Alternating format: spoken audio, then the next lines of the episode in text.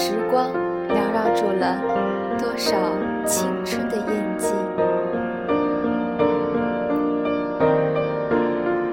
欢迎收听 FM 一三二零二三九，光阴经年暗流转，我是主播娇娇。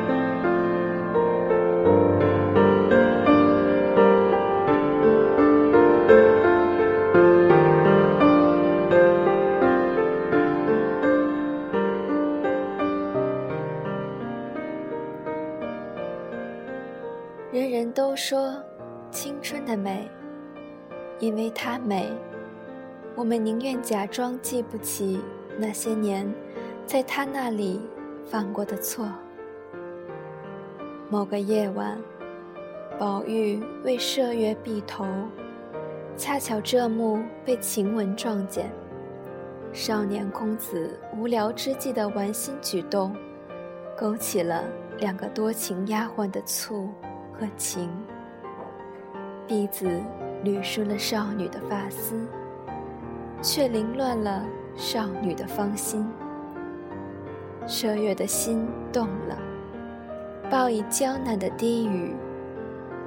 晴雯的心乱了，想必那一晚，她的牌局都会输惨。又一个早晨。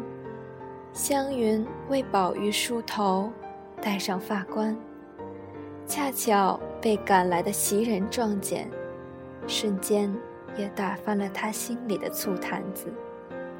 晕晕的酸劲儿，不是滋味。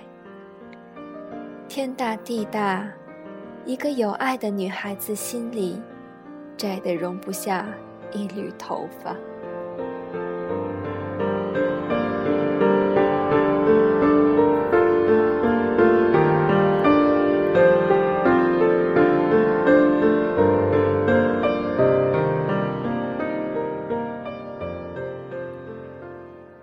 钗的生日，大家听戏。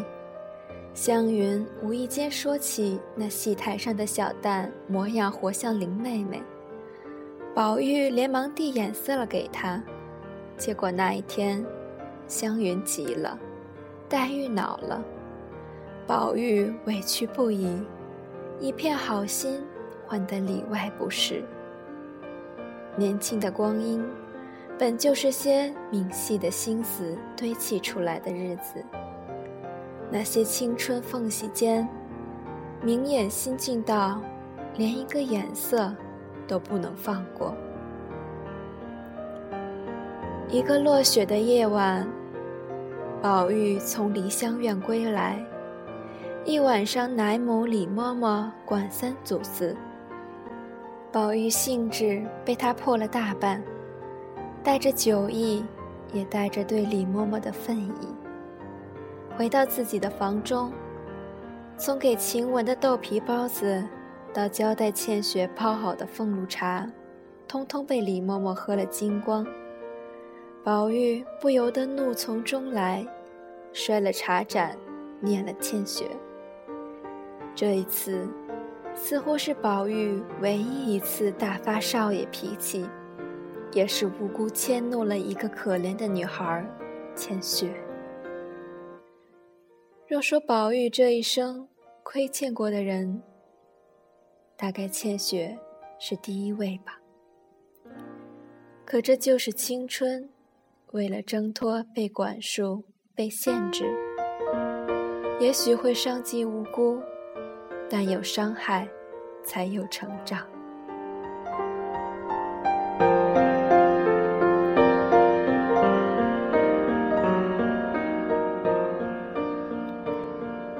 秦可卿的出殡路上，是夜，宝玉秦钟歇宿铁栏寺，秦钟趁机幽会智能儿，即将成其好事的档口，被宝玉堵了个正着。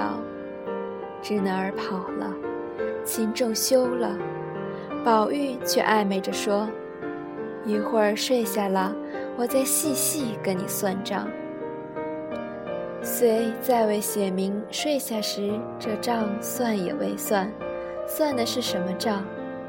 这言下之意，傻子也能听出八九。如今想来，年少时的荒唐事，谁都做过一箩筐。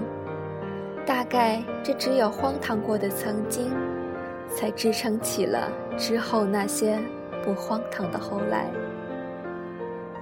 一天天，一年年，时光无声，青春悄然行走。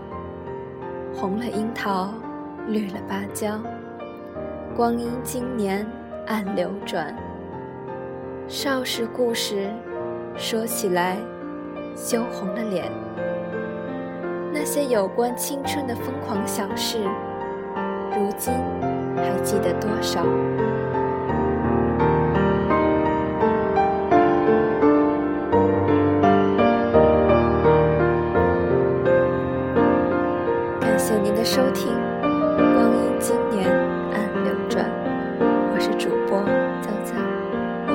下期。